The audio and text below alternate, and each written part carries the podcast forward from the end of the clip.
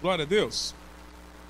É interessante porque o que nós, como cristão, ansiamos é justamente uma revelação clara de que Deus é conosco. A gente, a gente na fé, a gente fica esperando dioturnamente, ou pelo menos penso eu que seja assim, e que se manifeste sinais claros de que o Senhor é conosco, de que o Senhor de fato é, está vendo a nossa aflição, está compreendendo o que está acontecendo, e de repente ele se revele a mim de alguma forma, é, demonstrando sinais daquilo que eu tenho pedido a ele, e isso vai fortificar a minha fé, e a partir daí eu vou ser o cara. Ah, agora não tenho dúvida que Deus é Deus. Esse LED piscou cinco vezes e apareceu o número 5 no meio da tela enquanto o pastor estava falando. Eu não tenho dúvida de que Deus está aqui, porque essa foi a minha oração. No capítulo 3, Deus ele se revelou a Moisés. E é interessante porque a forma em que Deus se revelou a Moisés deixou claro para ele no primeiro princípio o que Deus tinha a capacidade de fazer. Tinha uma sarça que se queimava e não se consumia. Aquela planta queimava, queimava, queimava, e o fogo estava ali, e não suficientemente apenas uma planta queimando, uma voz surgia a partir dali. Então tinha uma revelação clara de que algo sobrenatural, ou seja, algo que não era comum, estava acontecendo.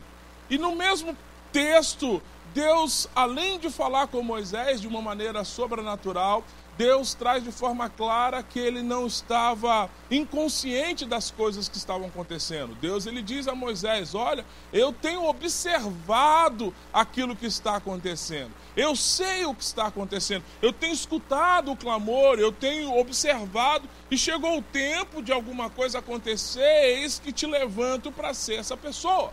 Então Deus ele se revela de uma forma sobrenatural, além de se revelar de uma forma sobrenatural, ele mostra a Moisés que ele era conhecedor de tudo aquilo que estava acontecendo. Então, por isso só já era motivo mais do que suficiente para que Moisés ali se enchesse de fé e ele falava: Uau, todo desafio que ele pedir para eu fazer, eu vou fazer. Por quê? Porque eu estou diante de algo sobrenatural, que de fato é conhecedor de todas as coisas. É bem conhecido por nós que as histórias de Deus para esse povo era uma história bem conhecida. Por quê? Porque eles tinham como hábito relatar o que acontecia. Então, quando você vê as histórias dos antepassados de Moisés, ele, eles estavam habituados a viver sobrenatural. Então, era natural que Moisés, naquele momento ali, tivesse consciência de que o mesmo Deus que operou nos seus antepassados era o Deus que estava enviando ele para essa nova jornada. Mas o que me espanta quando ele chega para Deus, ele fala assim: ah, mas quem é que vai acreditar naquilo que eu vou dizer? Como que eu vou chegar nos lugares e, e alguém vai acreditar no fato de que Deus é comigo? Uau, peraí, você não teve a revelação clara. Isso talvez é o que esteja impactando mais a gente como cristão apesar de ter experimentado, de ter experienciado algumas coisas, a gente não tem conseguido traduzir isso em ações práticas. Apesar de ter sido visitado, apesar de ter experimentado, e muitos dos que estão aqui, se não todos, já podem testemunhar do que Deus já fez na sua vida em alguma, em alguma vez. Pode dizer, não, houve um tempo em que eu estava vivendo essa realidade e Deus me visitou, minha situação foi transformada. Se você ainda não está vivendo isso, em nome do Senhor Jesus, eu quero concordar que é chegado um tempo de você ter as suas próprias experiências, a fim de que você testemunhe para as pessoas que Deus continua sendo Deus. Amém? Eu concordo com isso sobre a sua vida. Essa é uma boa palavra para você? Que você experimente algo e fala, meu Deus, porque a palavra do Senhor ela é bem clara quando ela fala: quando Ele nos visita, nós ficaremos como quem sonham. Ou seja, a nossa boca se enche de riso. Sabe aquela realização? Esses dias eu vi, vou dedurar ela aqui, porque eu vi que ela ficou como quem sonha. Fotografia de um presente que ela ganhou do marido. A boca dela se encheu de riso. O marido falou: Estou dando porque ela é uma boa mulher. É, é mesmo. Olha lá. Foi gostoso ou não foi? Foi. Então, quando a, gente recebe, quando a gente recebe algo que a gente talvez nem espere, a gente é surpreendido por isso, sim ou não? E a gente fica feliz por isso, fica ou não fica? Então, a palavra do Senhor diz que quando o Senhor nos visita, nós, nós ficamos como quem sonha, e a nossa boca automaticamente não contém o um sorriso, a satisfação é clara. As pessoas olham para nós e falam assim: por que você está tão feliz? Ah, ainda não sabe o que me aconteceu. Esse é o desejo, não é o desejo? De contar para as pessoas aquilo que te aconteceu. Mas isso, de maneira cristã, isso não tem acontecido com essa frequência, não tem acontecido com essa velocidade, não tem acontecido porque a gente não tem conseguido traduzir a nossa fé para as pessoas, nós não temos conseguido traduzir a resposta daquilo que Deus tem feito nas nossas vidas, de maneira em que as pessoas também sejam impactadas por aquilo que Deus está fazendo conosco. Então o que, que está acontecendo? Então nós precisamos quebrar ba essa barreira, nós precisamos romper essa barreira. A fé, ela precisa romper algumas barreiras. E eu quero trazer aqui alguns princípios básicos que vai nos auxiliar a romper essas barreiras de maneira em que nós possamos de fato traduzir aquilo que Deus tem feito na nossa vida de uma maneira prática, de uma maneira eficiente, de uma maneira onde Deus de fato possa falar a partir de nós. Porque é esse o desejo de Deus, gente. É falar a partir de mim, é falar a partir de você, é transformar não somente a minha realidade, mas transformar a realidade de outros através daquilo que ele vai fazer em mim. Porque esse é o propósito. Porque existem pessoas que precisam de ver Deus em você para que ele seja curado. Existem pessoas que precisam ver Deus em você para que ele seja liberto. Existem pessoas que precisam de ver Deus em você para que ele prospere. Existem pessoas que precisam ver Deus na sua família para que ele tenha um modelo de família também. Existem pessoas que precisam ver Deus no seu casamento para que o casamento dele seja reativado. Amém? Então o Senhor ele, ele vai continuar trabalhando, ele vai continuar andando por caminhos, e esses caminhos, queridos, passam por mim, passam por você. Então a barreira de fé é formada por atitudes que pode baixar bem, bem, bem altão. A barreira de fé é formada por atitudes que prejudicam a nossa confiança e nos impede de obedecer à vontade do Senhor. Então o inimigo, sabedor disso, ele vai começar a gerar algumas situações, e essas situações, ela tem um único propósito, produzir situações e essas situações me impedir de ser pleno porque o propósito de um encontro com as boas novas é a plenitude. Jesus ele não chamou aqueles discípulos, vinde após mim, que eu vos farei pescadores de homens, para eles continuar sendo ser quem eles eram. Mas os chamou para transformar aquilo que eles eram. Era para turbinar, para capacitá-los, para ensiná-los, para pegar pessoas comuns e converter pessoas comuns em pessoas sobrenaturais. Para que as pessoas olhassem e falavam assim: Uau, Aquele cidadão era alguém comum, era alguém simples, era alguém como eu, e agora esse cidadão é alguém sobrenatural. Como isso aconteceu? Porque isso que desperta. Uau, eu conheci a realidade de vida daquela pessoa.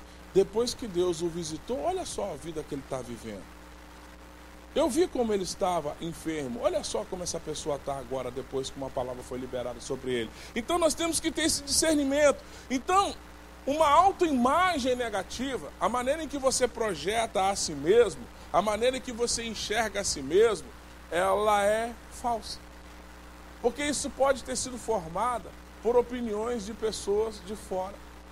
Gente que não tem relação com o seu crescimento, nem contribui com o seu avanço, mas tem uma opinião distorcida acerca de você. Sabe quando alguém que olha para você e fala: "Ah, você é isso, você é aquilo, você é assim, você é assado. As pessoas vão nos rotulando, produzindo algo no seu interior e a partir daí você tem uma autoimagem de você distorcida, ou seja, você se olha no espelho e não se reconhece como aquela figura que Deus te fez para ser.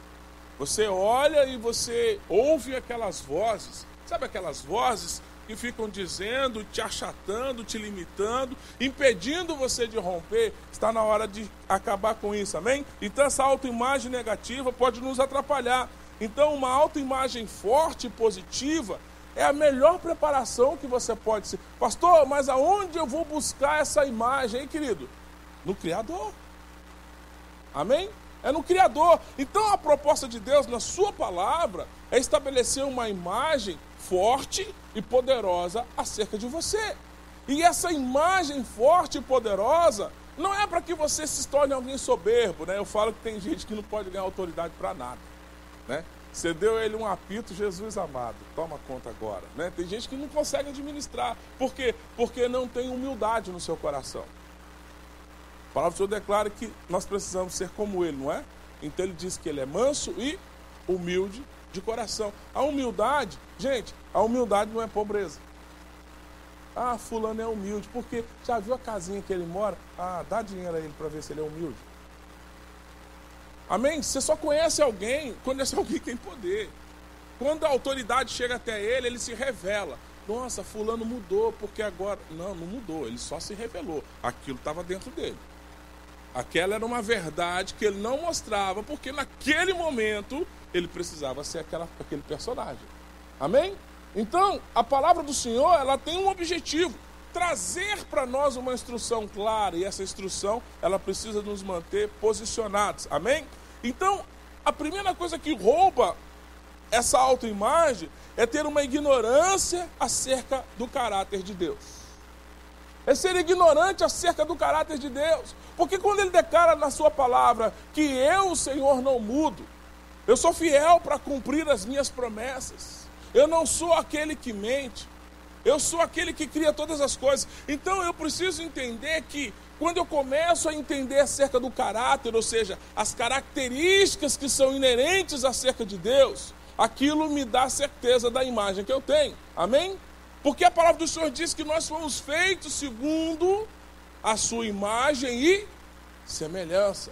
Amém? Então a sua autoimagem, ela precisa ser confrontada com a palavra de Deus. Então eu preciso olhar para o caráter de Deus. E a partir do caráter de Deus, eu preciso estabelecer a minha imagem. Eu sou ignorante acerca das promessas de Deus. Eu não conheço acerca das promessas de Deus. Pastor, eu não sei nada acerca das promessas de Deus. Eu não sei nada acerca dos fundamentos básicos da palavra para que eu possa fundamentar a minha fé nas promessas dele. Amém? Porque a partir daí, nada vai produzir engano sobre a minha vida. Então, três coisas que você precisa trabalhar para que você possa de fato conquistar aquilo para que você foi conquistado. Primeiro, a questão da dúvida. Amém? Em 1 Reis, capítulo 18, versículo 21, Elias dá uma palavra. Então Elias chegou ao todo o povo e disse: Até quando cocheareis entre dois pensamentos? Se é o Senhor Deus, segui-o. Eu não posso ter dúvidas nas minhas escolhas. Sabe, eu não posso ter dúvidas nas instruções. Eu não posso ter pensamento dúbio eu não posso andar por dois pensamentos. Eu não posso querer viver uma vida em Deus hoje, como bem disse o Ednilson aqui, e amanhã toco terror. Ah, domingo está chegando, eu volto, está tudo certo. Não, eu não posso ter o pensamento duvidoso. Eu não posso, algumas versões da palavra diz, eu não posso ser claudicante, eu não posso mancar entre duas escolhas. Ora eu estou desse, desse, desse lado de cá, ora eu estou acreditando nessa questão. Eu preciso escolher um caminho para andar e let's go, vamos embora. Amém? Então ele fala: então até quando cocheareis entre dois pensamentos? Então eu preciso filtrar o que está acontecendo na minha mente e estabelecer uma coisa somente. Amém? Um princípio para me mover, um princípio para andar. Então Moisés duvidou que os israelitas acreditariam que ele havia sido escolhido pelo Senhor para liderá-los. Por que, que Moisés duvidou? Porque ele tinha um pensamento formado acerca da sua história de vida. Mas ele não, queria, não conseguiu internalizar o pensamento daquele encontro que ele teve com Deus. Aquele encontro que ele teve com Deus, apesar de ter sido sobrenatural, ainda não havia ganhado proporção e dimensão no coração dele. Então a gente precisa de fato buscar essa relação de maneira que esse encontro ele seja cada vez maior. Então Deus graciosamente deu a ele garantias. Querido, eu quero dizer a você, não tenha dúvida, Deus dá garantias de que ele continua sendo Deus. Amém? Ele continua sendo Deus e ele continua sendo bom e ele continua sendo sobrenatural. Amém? Ele é o Senhor de todas as coisas. Então Deus ele deu garantias. Então, de maneira em que ele poderia cumprir tudo aquilo que ele havia prometido. Moisés, joga isso aqui no chão. Jogou, virou uma cobra. Uau. Pronto, já deu garantia de que ele podia fazer qualquer coisa a partir de qualquer coisa. Era o suficiente. Então, eu quero que você pegue as suas experiências que você já teve. Eu quero que você, se você ainda não teve uma experiência, eu quero que você clame por isso, para que você tenha um encontro sobrenatural, porque isso vai te dar garantias de que você não precisa ter dúvidas em seguir ao Senhor. Amém? Você não precisa ter dúvidas em seguir o Senhor. Moisés, de alguma forma, duvidou. Então, quando a dúvida invade a nossa mente, ela só pode ser superada com uma dedicação às Escrituras. Pastor, eu tenho algumas dúvidas. Ok, então vamos confrontar essas dúvidas no que Deus diz acerca disso. Amém? Porque o primeiro princípio, gente, o primeiro princípio do cristianismo é crer em Cristo. Porque de que adianta ser cristão se eu não creio em Cristo? Como que eu posso me declarar cristão, me autodenominar cristão, se eu não acredito em Cristo? A partir da minha crença em Cristo, eu preciso crer na Sua palavra. Então a Bíblia não é um livro de discussão para nós. Eu não, não, posso olhar a Bíblia e falar, olha, algumas coisas não. Então, o segundo ponto é eu creio em Cristo. Pronto, creio. Então eu creio também na Sua palavra. Eu crendo na Sua palavra, eu preciso crer que a Sua palavra ela é boa, ela é viva, ela é fiel, ela é eficaz, ela é penetrante, ela é transformadora, ela é realizadora. Então eu preciso crer nisso. Então Moisés, ele ficou ali cocheando. Então eu preciso superar isso com o estudo da palavra. Então, segundo ponto, para bater a dúvida, oração persistente. Sabe uma oração persistente? É uma insistência em estabelecer um relacionamento. Isso precisa ser algo até romper. Gente, quem faz atividade física aqui não começou a ser o atleta que é hoje. Ele estabeleceu isso como uma rotina, chegou uma época em que ele rompeu uma barreira, né?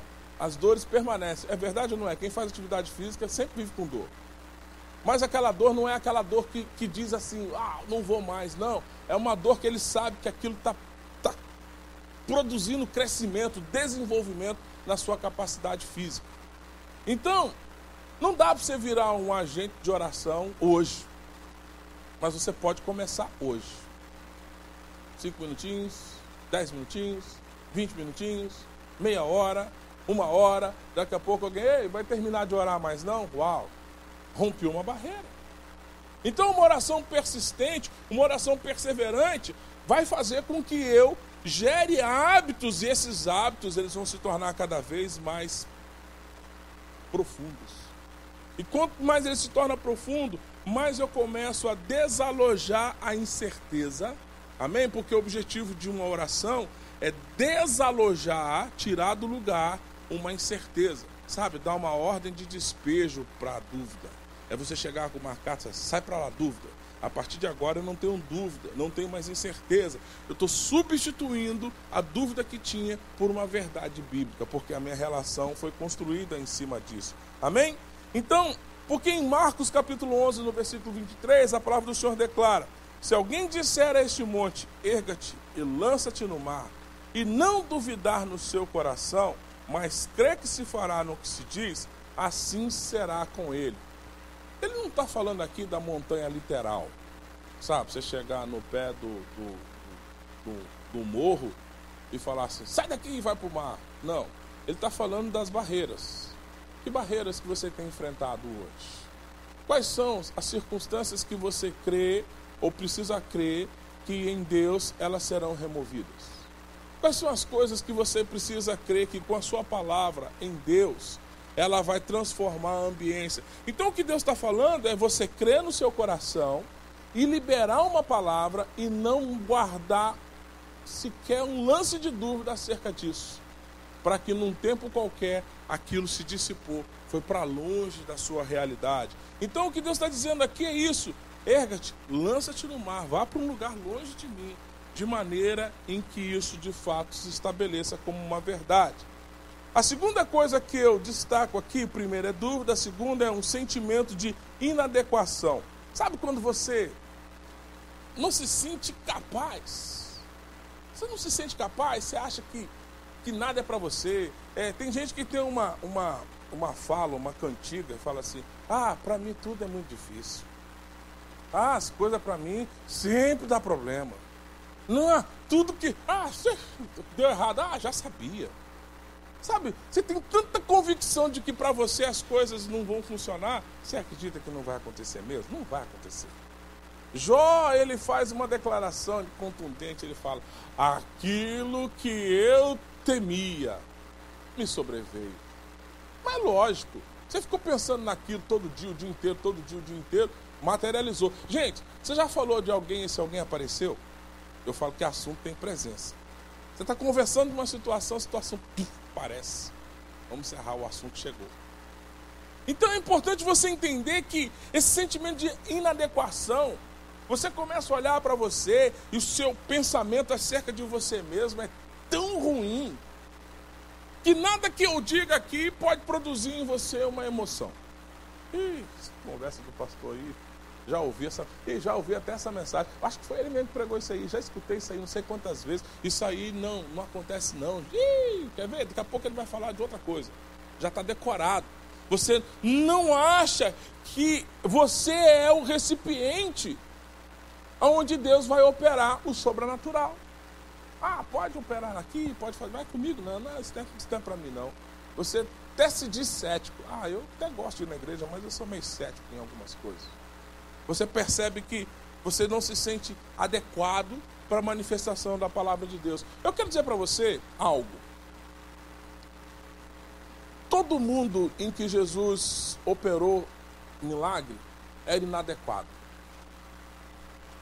Segundo a sociedade, eram pecadores, Segundo o que eles se envolveram, eram pessoas complicadas, eram ladrões, eram pessoas sem cultura, eram pessoas que não tinham capacidade de ser quem eles seriam. E de repente, a presença de Jesus por si só transformou a realidade dessas pessoas e nós falamos dela até hoje, ou seja, de inadequados para adequados, de adequados para exemplos, de exemplos para testemunhos, de testemunhos para a Escritura. E a gente vai falando dessas pessoas que, ah, mas aquela mulher era prostituta. Pois é, mas ela entrou na genealogia de Cristo. Ela inadequada, de inadequada, ela virou alguém que gerou alguém que gerou alguém, e esse alguém chegou até nós porque aquela inadequada lá atrás tomou uma posição na vida dela. Raab era inadequada. E de repente os espias foram até lá e Raab falou assim: vocês ficam escondidos aqui. Guardou correu risco de vida, mas se posicionou e de inadequada ela gerou na geração dela Davi. Você discerne isso, sabe? Quando você vê da mulher samaritana, pensa numa mulher inadequada, com cinco maridos que não era dela. Pensa numa mulher complicada, complicadíssima. E Jesus senta ali com aquela mulher inadequada e bate um papo longuíssimo com ela uma conversa grandiosa. Aí de repente aquela mulher inadequada, ela sai da onde estava e vai para a cidade dizendo assim: encontrei alguém que pode transformar a vida de vocês. Aí de repente tinha cinco mil homens sentados à beira da, da, da cidade, ouvindo Jesus discursar acerca de alguma coisa. Eis que surge o milagre dos pães e dos peixes a partir de uma mulher inadequada. Então esse sentimento de inadequação ele é preenchido exatamente pela presença de Deus. É Deus é que estabelece quem você é. Ei, querido, é importante você entender: Deus é que estabelece quem você é. Sabe? É importante você falar: peraí, eu tô, estou tô vivendo a opinião de quem? Eu tô, eu tô, eu tô olhando a imagem segundo a visão de quem? Então eu preciso entender que a minha adequação ela vem de acordo com a palavra de Deus. Deus ele finaliza dizendo para Moisés: Moisés, é eu é quem vou com você, sou eu a quem dou garantias. Ei, não é por quem eu sou, gente, é por quem ele é. Amém? Uma alma que vai em direção àquilo que é consciente, ou seja, nós quebramos essa barreira da fé, nós seremos capazes de ver a evidência da presença de Deus e experimentar com alegria o sobrenatural. Então me entenda, se você tiver dúvida se você se sentir inadequado e se você tiver medo, nada do que fazemos aqui vai ser uma realidade da sua vida, ainda que pela misericórdia algumas coisas tenham acontecendo. Onde você estaria hoje se você não tivesse medo de entrar em alguns desafios? O que teria acontecido na sua realidade se você não tivesse dúvida no seu coração. Então, essa é uma verdade que a gente precisa assumir para nós. Porque Deus continua sendo Deus. E o que compete a mim e a você fazer, gente, é nós que temos que fazer. Existem orações que elas serão respondidas mediante ao meu passo de fé. Talvez Josué estivesse à beira do rio Jordão até agora, esperando para poder atravessar. E Deus agora mudou, você precisa botar o pé sobre as águas. Talvez aquela mulher estaria até hoje sofrendo com uma hemorragia que não se cessava. Mas ela precisou sair do conforto e ir até Jesus. Talvez aquele homem estaria sentado, paralisado à beira do tanque, por uma eternidade, até que ele viesse a morrer. Mas ele precisou se firmar em cima das suas pernas e colocar-se de pé.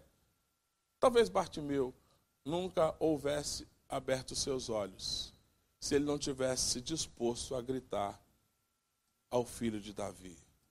Então existem ações que precisam romper com o status. Sabe aquele homem com a mão mirrada no meio do templo, de repente Jesus no sábado diz para ele: estende a sua mão. Ele sabia que ele teria que quebrar protocolos ali. Poxa, sábado, não vou fazer isso. Deixa. Jesus, senhor não pode me curar na segunda? Sabe? Talvez a gente está envolto demais em alguns processos pré-estabelecidos que nos impedem de sermos plenos, de vivermos uma verdade plena. Hoje essa palavra ela tem um objetivo. O que tem gerado dúvida no seu coração? O que Deus tem dito para você não é suficiente? O que a palavra declara, ela não é o bastante. Os testemunhos que, que você tem escutado, eles não são suficientes para estabelecer uma crença no seu coração. Aquilo que Deus já fez na sua vida, já não é o bastante para você manter isso na sua memória, para que você possa continuar conquistando. Então é importante você entender que a dúvida ela precisa ser combatida. Sabe? Deus amou o mundo de tal maneira que deu seu filho para que todo aquele que nele crê não morresse, mas tenha vida eterna. Eu vim para que você tenha vida e tenha sua vida de maneira abundante. Então, por que se sentir inadequado? porque não se sentia encaixado. Ei, o amor dele é imensurável. Então por que você não se sente abraçado, envolvido por esse amor? Ah, isso não é para mim. Ei, ele amou o mundo para que você não perecesse. Ele amou o mundo para que você ganhasse a sua vida. Ele entregou a sua vida para que você ganhasse a sua.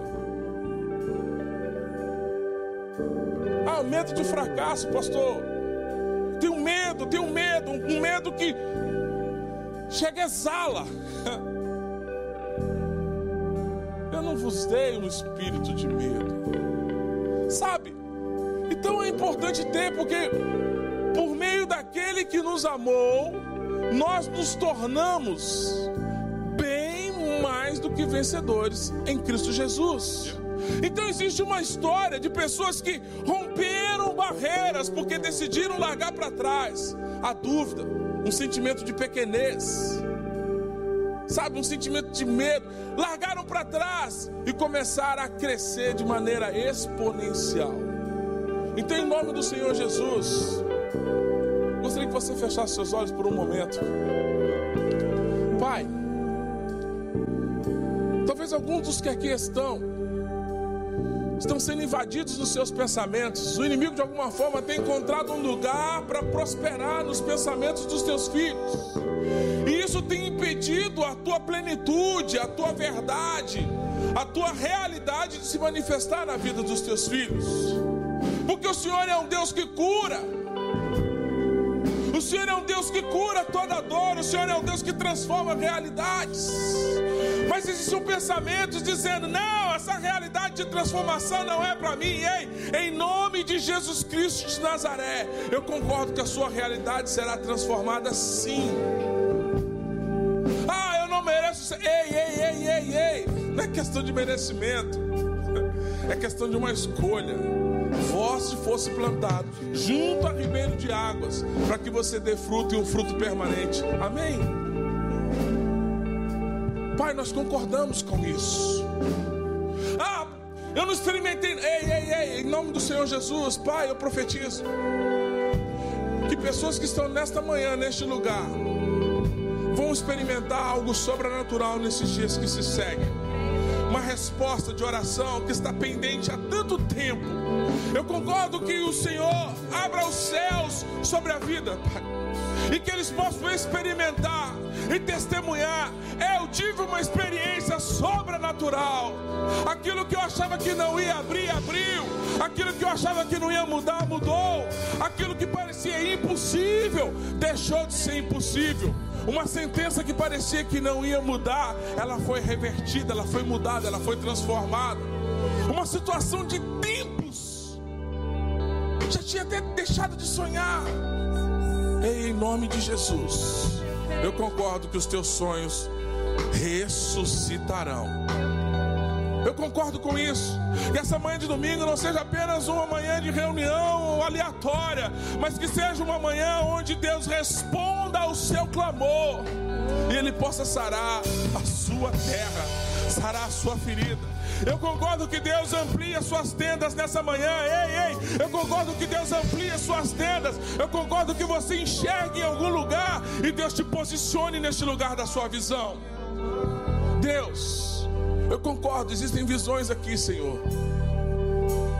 Que essas visões se estabeleçam em nome de Jesus. Eu concordo que os filhos coloquem os pés em lugares que seriam impossíveis de serem colocados, mas o teu favor irá com eles. Eu concordo que novos negócios surjam, eu concordo que novos empreendimentos surjam, eu concordo que sonhos que não foram sonhados, ideias que não foram tidas, se manifestem neste lugar. Eu concordo que corpos físicos sejam sarados. Eu concordo que a cura, eu concordo que a cura invada, Senhor, invada este lugar, Senhor, com a tua cura. Jeová Rafa, Jeová Rafa, o Deus que sara, o Deus que cura. Eu concordo com o Deus que cura neste lugar. Vem, vem, vem, vem, vem, vem, vem, toma o teu lugar. Vem, vem, vem, vem, vem, toma o teu lugar. Vem, vem, vem, vem, vem, vem, toma o teu lugar.